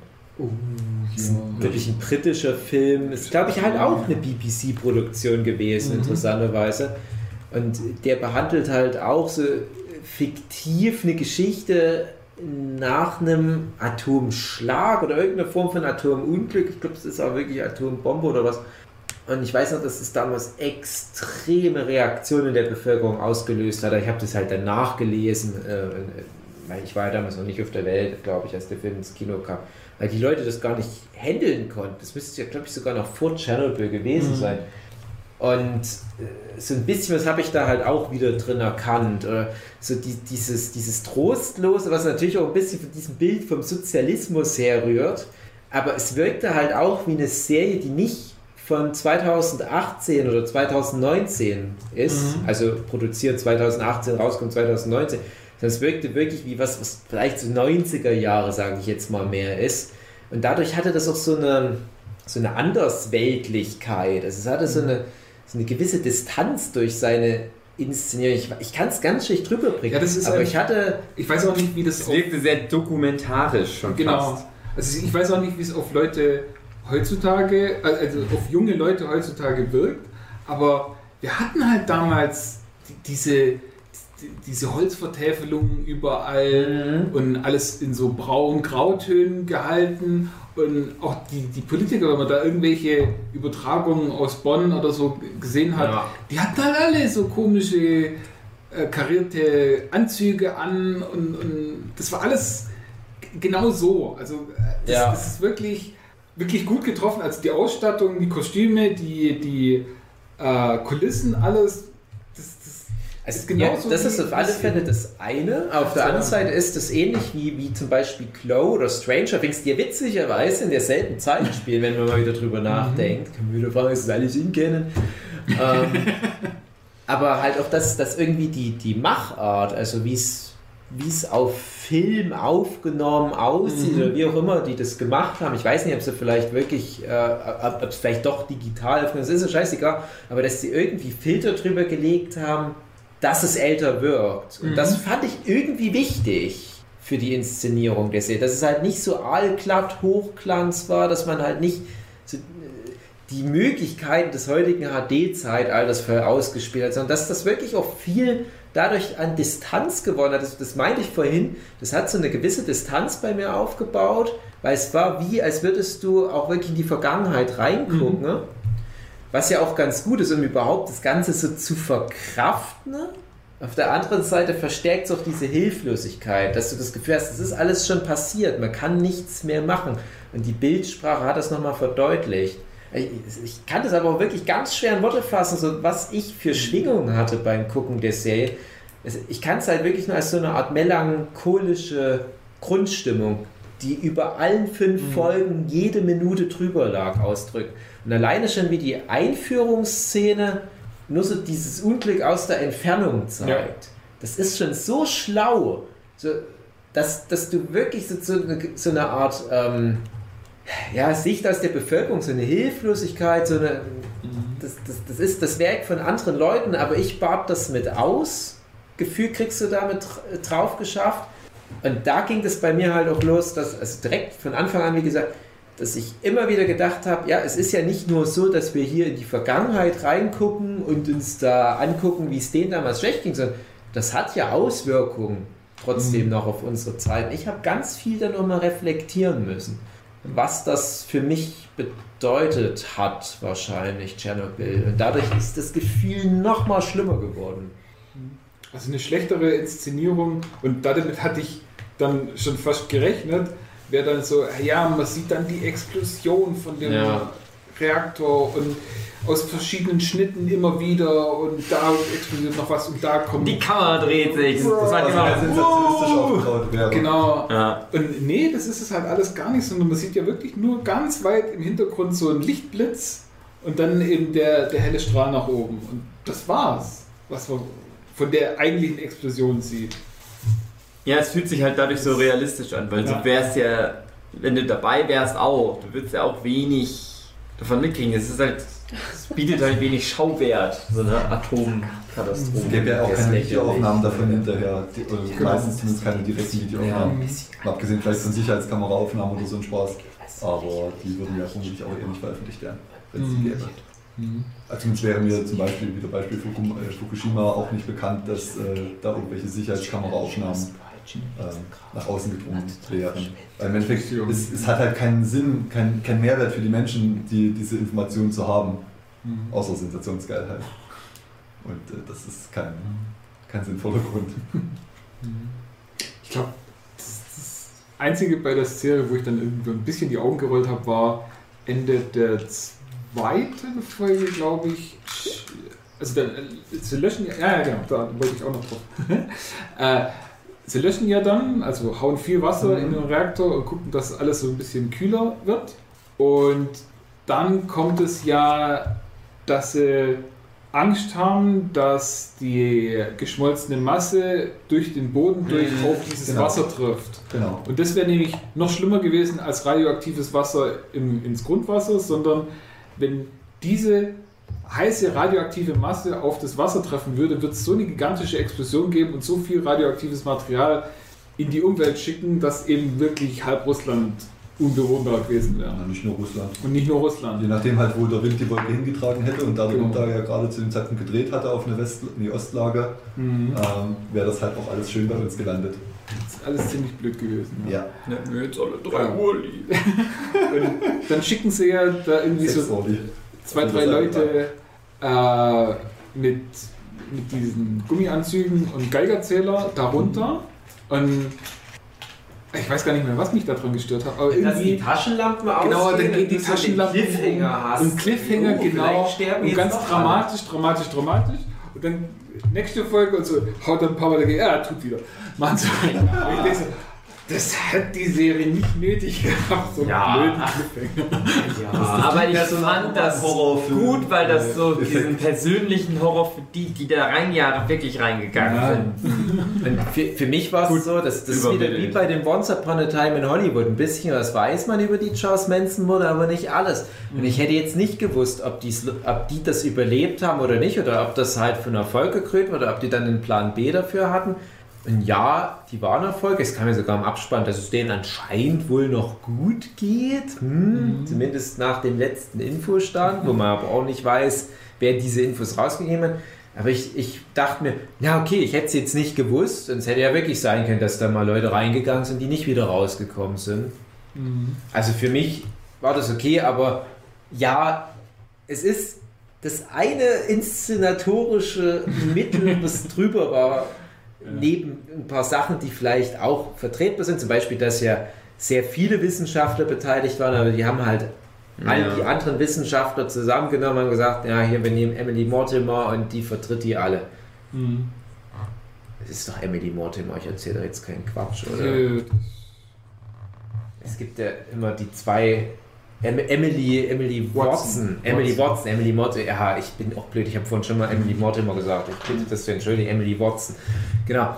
Äh, wo ich mir auch denke, okay, äh, zugunsten der Narration nehme ich das mal mit. Ein bisschen wird ja dadurch auch was überdramatisiert, weil äh, es kommt ja fast drüber wie, es gibt nur diese zwei Wissenschaftler im, im sozialistischen Raum, die da wirklich mal was machen. Und in echt waren es ja wirklich viele, aber du kannst ja nicht dort eine, äh, keine Ahnung, äh, 20 oder wie viel das in echt waren, 20 Ja. Wissenschaftler ständig durchs Bild rennen lassen. Und dafür siehst du ja aber am Ende nochmal, wenn die diese genau. Karten nochmal einblenden. Ja, übrigens hier, so war das. Aber ich habe dann auch im Nachhinein nochmal ein bisschen was, vor allem auf Wikipedia nachgelesen. Und ich war überrascht, wie viele Details aufgegriffen wurden, bis hin zu solchen Sachen wie in diesem Krankenhaus, wo die im Keller die ganzen Mhm. Klamotten der Feuerwehrmänner deponiert haben, wo du heute, wenn du so eine Tschernobyl-Tour machst, genau dahin gehen kannst, dann machen die dir auch diese Kellertür auf und dann liegt da dieser Berg an Jacken. Und du kannst dann mit deinem Geigerzähler so ranhalten und siehst, oh, viel, immer noch viel. Und, das, und, und viele solche kleinen Details wurden da wirklich aufgegriffen, wo ich denke, wow, okay, also wirklich mit dem Anspruch eines Dokumentarfilms das geschafft, das möglichst minutiös genau größtenteils rüberzubringen. Und das für mich so diese interessante Botschaft daraus war, du brauchst gar nicht so eine dramaturgische Hollywood-Zuspitzung in der Regel, weil einfach nur zu wissen, dass dieser Schrecken real so stattgefunden hat, ist viel schlimmer, als wenn da irgendwie der Predator noch parallel rumlaufen würde und die hätten noch ein Problem. Oder Zombies, Mutanten. Ja, Zombies, die im Keller von Pripyat hausen, genau. Nee, aber äh, ich sag jetzt mal, ein schlechterer Regisseur, nennen wir mal äh, einen Michael Bay Pearl Harbor Inszenierer, der hätte da noch eine Love Story reingepackt und Patriotismus und Ja, und irgendwie noch äh, die, die Agenda von dem ähm, Reaktorchef, dass der irgendwie noch irgendwie was weiß ich, von der russischen Mafia dazu gezwungen worden ist. Ja. Da, Blödsinn. Kennt ihr den YouTube-Kanal History Buff? Nee. Oder Buffs? Nee. Der macht das, dass der Filme, die halt auf wahren Begebenheiten beruhen, sich anguckt und dann aufzeigt, wo sind die Unterschiede, Mhm. was haben die verändert und warum haben die manchmal vielleicht Ah, Sachen okay. verändert, dass das im Film funktioniert oder, oder so. Manchmal hat er halt dann so schlechte Beispiele, wo er sagt, das ist halt einfach nur Scheiße gemacht die ganze Zeit, das passt alles hinten und vorne nicht. Manchmal sagt er, hat er halt auch diese Beispiele, so, wo sie eben sowas verändern, dass du aber aufgrund der Narration dann besser folgen kannst, und das besser verstehen kannst als Zuschauer. Ganz gut. Mein Ja. Tipp für die Folge von. Und was hat der zu Chernobyl gesagt? Das Da hat er noch nicht geguckt, da ist er noch. Das macht er wohl jetzt Okay. demnächst mal irgendwie. Ja, das wäre dann. Weil das habe ich dir ja auch gleich in der Doku noch gesagt, wo ich am Gucken war, live, mehr oder weniger. Ähm, habe ich ja auch gesagt, die Serie Tschernobyl, die, die wird sich jetzt bei mir so einnisten als, ja, so ist es passiert. Mhm. Und wenn, Mhm.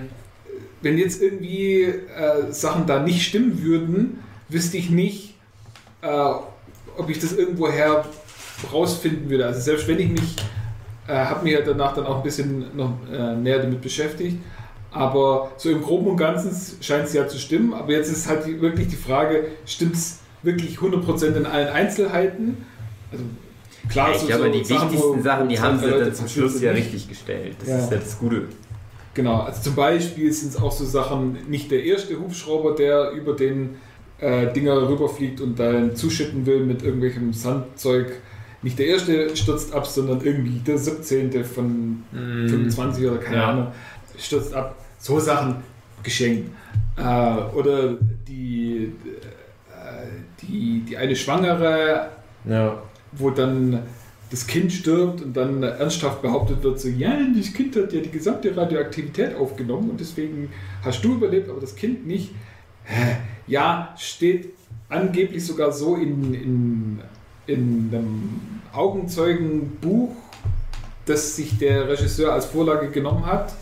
Ähm, ist aber medizinisch überhaupt nicht haltbar. Ja, ich- also Frage mich auch. es ist so ein bisschen, äh, damit man noch so eine, äh, wenigstens eine äh, schöne, gute Nachricht oder herzergreifende Nachricht oder was auch immer noch mit rausziehen kann, ist das halt auch noch mit drin. Und ja, okay, kann man zumindest noch sagen, steht auch in dem Buch drin.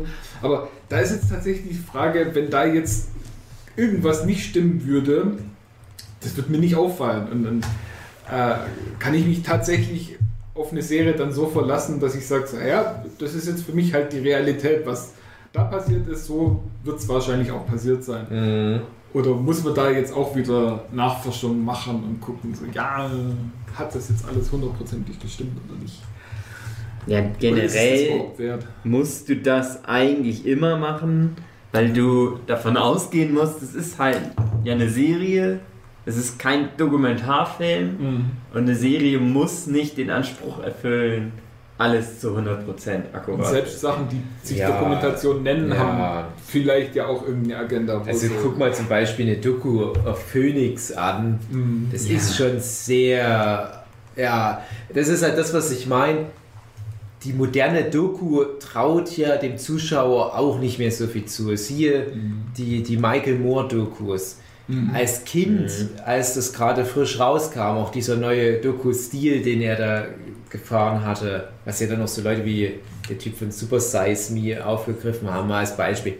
Da habe ich das natürlich schon irgendwie, vor allem durch die emotionale Wirkung, gut gefunden. Als Erwachsener muss ich sagen, oder als, ich sage jetzt mal ein bisschen wissenschaftlich denkender Mensch, muss ich sagen, nee, du kannst eigentlich keine Michael Moore Doku ernsthaft da als, als, äh, ich sage jetzt mal, politische Meinungsbildungsquelle nehmen, weil der Typ halt das total verfälscht alles und, und überdramatisiert und so weiter. Aber es ist vielleicht ganz gut, wenn du damit umgehen kannst, sowas mal mit zu nehmen und vielleicht ja, zu gucken, in welche Richtung du dich weiterbildest. Schön gut. Aber wie gesagt, ich, ich, ich finde halt bei Tschernobyl, ich glaube, es ist sehr nah dran an der Realität und sowas funktioniert, wenn es gut gemacht ist. Mhm. Aber wie oft hast du denn sowas? Und ich komme jetzt gleich mit einem Beispiel, wo du sowas hast. Ich habe nämlich das Gefühl, dass meine Sue sowas total mag. Also Sue hat total gerne mit mir Chernobyl immer geguckt. Das hat sie auch sehr mitgenommen und alles und es hat mich auch gefreut. Weil ich suche ja immer Serien, die wir zusammen gucken können. Und ich merke dann bei vielen Sachen, hm, guckt sie schon dann mal mit an, aber es sind auch viele, wo sie dann mal sagt, da kannst du den Rest dann alleine weiter gucken. Aber so gefallen auch super gut die American Crime Story Staffeln. Ich weiß nicht, ob ihr die anguckt. Ich finde, alle, die Chernobyl mögen, können sich dann halt auch American Crime Story angucken, weil ich glaube, das ist auch sehr nah dran. Das basiert auch auf einem akribisch journalistisch zusammengesammelten Datensatz an Augenzeugenberichten, vielleicht Bücher, die Beteiligte an diesen Crimes geschrieben haben. Das basiert auf Gerichtsunterlagen und so weiter. Und da hat sich jemand dieselbe Mühe gemacht, wie man sonst halt für eine gute, gute Doku, sag ich mal, erwarten würde. Und einfach nur den Schrecken, wie er ist, rübergebracht. Und das reicht völlig aus.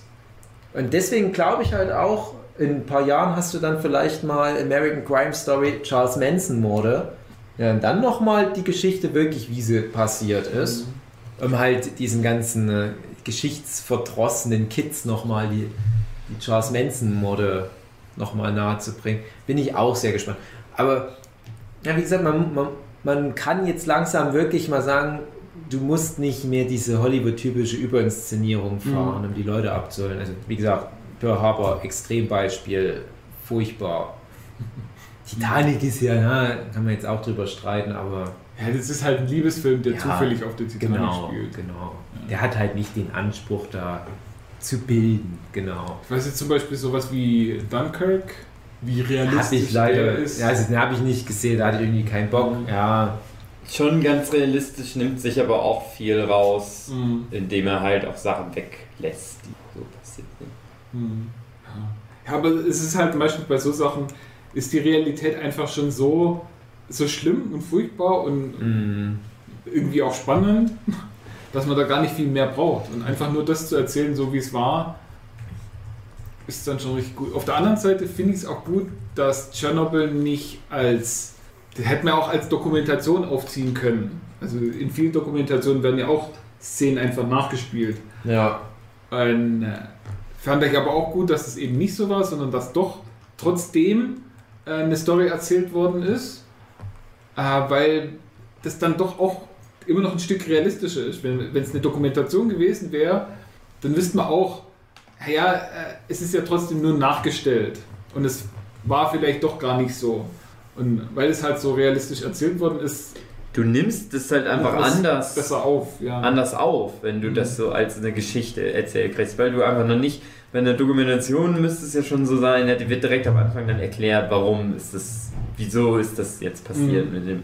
Und da hast du halt dieses Rätsel und du denkst halt dann schon selber drüber nach. Und dann wird es dir zum Schluss alles erklärt. Und naja, das ist halt irgendwie. Es wirkt dadurch halt einfach Mhm. nochmal ganz anders. Und eben äh, ähm, in einer Dokumentation hätte ich eben auch nur die, die Fakten und die Szenen, die für die Fakten wichtig wären. Und du hättest eben dann nicht so äh, eben dieses Gespräch zwischen Legasov und äh, Skarsgård. ja. äh, ja, wie die sich halt, oder schon allein die Szene im Flugzeug, wo, äh, wo, wo Skarsgård sich so ein bisschen informieren möchte, so, ja, wie, wie sieht das so aus und, und stellt dann auch ein paar intelligente Fragen eigentlich und kriegt sie dann auch beantwortet und tut sie aber so ein bisschen ab und dann danach äh, sind sie da dann vor Ort und dann hat er den anderen Typ und äh, kann dem dann quasi aus dem, was er im Flugzeug gelernt hat, eigentlich sagen, so, ja, nee, so und so und nicht so und so, verarsch mich ja nicht. Was auch dann einfach so, so die persönlichen Momente sind einfach in Chernobyl auch schöner dargestellt, als es in der Dokumentation möglich wäre. ja, wobei ja aber auch. Ja, das ist der andere. nein! Nein! Das war so schön schlimmer als Dann war das jetzt. Das war der Chernobyl-Podcast. Fuck Schnitzel. Ach Mann. Wollen wir. Ja, wollen wir zum Ende kommen? Ich weiß auch nicht. Ja, wir müssen dann echt im Nach Nachhinein nochmal gucken, wie wir das umschneiden, dass wir Ja. den Mittelteil woanders hinpacken vielleicht. Ja. Äh, denkst nicht? Es hängt schon zusammen. Sonst hätten wir ja so dann nicht drüber Der. Kurs ist jetzt nicht, nicht völlig ab der, der Linie. Ja, ich finde das gut so. Ja, Man sollte das gegebenenfalls in den Titel damit Man kann es vielleicht trotzdem in im zwei Titel es auf alle Fälle vorkommen. Es ist halt schon extremer Exkurs. Tschernobyl und Klimawandel, der Dings. Ja, musst du andere mal gucken. Vielleicht ist es vielleicht auch gerade zufällig die Hälfte, Ja. wo, wo wir dann abschweifen. Also ich, ich hätte jetzt schon noch ein paar Sachen, die ich gerne erzählen würde. Einfach nur so individuelle kleine Momente, die ich besonders prägend fand. Ihr hattet ja zum Beispiel gesagt, ja, wenn du das mit zuguckst, dann überspring Folge 4, das ist die Hundefolge. Denke ich mir auch gerade, ist doch, ist doch gerade wichtig. Wir wissen, wir wissen doch auch, wie es teilweise in Rumänien aussieht, wo wir unsere Pflegehunde Mhm. herholen. Also für die Zuhörenden, die jetzt den Zusammenhang nicht kennen, meine Sohn und ich, wir haben halt Pflegehunde und ähm, das sind halt oft Straßenhunde. Und in der Manchmal müsste die erschießen, weil die radioaktiv Genau. verseucht worden sind. Und ganz extrem fand ich die Szene mit den Minenarbeitern, die dann dort Ja. eingesetzt werden. Also die hat besonders viel Eindruck hinterlassen, vor allem, weil du da ja dann auch nochmal diese desaströse Endbilanz am Ende gezeigt kriegst, wie viele von denen das halt dann auch wirklich nicht überstanden haben. Und das sind halt die Leute, die wirklich die größte Katastrophe wahrscheinlich nochmal verhinderten. Ja, stimmt. Ja, also das waren auf alle Fälle nochmal so kleine individuelle Spitzen, dass als die, äh, als die Schaufler immer nur, ich weiß nicht, 30 Sekunden Zeit hatten, um Mhm. von diesem Reaktordach die Graphitblöcke runterzuschaufeln. Ne, das sind so, so kleine Momente und du denkst halt, es sind so viele Zahnräder, die ineinander greifen mussten und wenn irgendwo was nicht greift, hat es halt so eine Kettenreaktion zur Folge, wie es halt schon vorher eine gegeben hat und wie viele Menschenleben da halt auch nochmal verheizt werden mussten. Ich habe mich auch als. Ich habe mir immer überlegt, wo wärst du gewesen, wenn du da schon gelebt hättest und halt da in der Stadt oder in dem Land. Und ich habe mich auch immer bei den Bergarbeitern gesehen, weil ich bin ja auch so ein Arbeiter.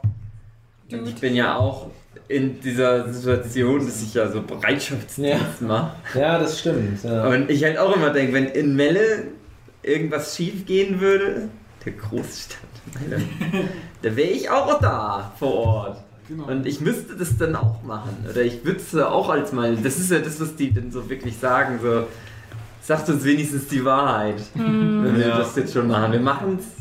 Wir machen es eh. Wir sind die krassen Mager. Aber dann sagt uns wenigstens die Wahrheit. Ja, Und deswegen habe ich mit denen auch sehr mitgefühlt. ja. Hm. Wenn bei dir auf Arbeit was schief läuft, dann ist aber die Kacke am Dampf. Kackearbeiter sind die Eskimos, die haben irgendwie 30 verschiedene Wörter für Scheiße, je nach Dampfgrad, Konsistenz und so weiter. Die. Glaubt ihr, dass ich so eine schlechte Spermienmorphologie habe, weil das von Tschernobyl verstrahlt ist? Nein. Theoretisch Vielleicht. möglich. Ich habe ja Ich, denke, ich denke, da ist nichts passiert damals in Tschernobyl. Da ist Ach so. keine radioaktive.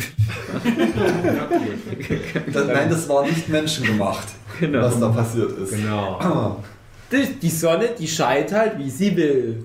Denkst du, du könntest ähm, aufgrund deiner schlechten Spermienanzahl ähm, noch Gewinne, die die Serie Tschernobyl vielleicht erwirtschaftet hat, da was von abgreifen? Weil du Ich schicke einfach, eine- ich schick einfach eine Spermaprobe an die BBC und sage ja, der Rest, klärt, der Rest erklärt sich ja von selbst. Oder hier sind meine Bankdaten. Es kommt leider immer. Und dann Auf machen sie eine aufs- neue Schnittversion, wo dann zum Schluss nochmal ein Foto von dir eingeblendet wird. Ja, Und dein Spermien-Account pro Milliliter. auf dem Flieger oben drauf. eine schlechte Morphologie. Gute Sonnenstrahlung ab. Und ich dann so ganz traurig gucke. Äh, ja. aber kann man, dann, kann man dann spenden für. Oh, das wäre schön. Dann wird ein Pat dein Patreon-Konto, ne, das Patreon-Konto vom Nerdship-Podcast wird dann eingeblendet. Ja. ja, und ihr sagt mir noch, ja, das geht dann an, an die künstlichen Befruchtung.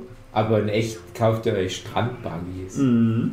Oder Jetskis. Noch so ein zweites Mikrofon, einfach so. Ja. und dann nur das eine benutzt. Stereo Das andere steht dann immer nur so daneben. Ja, das Reserve, falls das erste Mal kaputt geht oder Ja. nicht, nicht funktioniert, ne? Meine sehr verehrten Zuhörenden, ich hoffe, ihr hattet ein bisschen Spaß auch in den verschiedenen Ausflüchtungen dieses Namen. Ich hoffe, Greta Thunberg verzeiht uns. Ähm, bis nächste Woche. Tschüss. Tschüss, Ken. Ciao, ciao.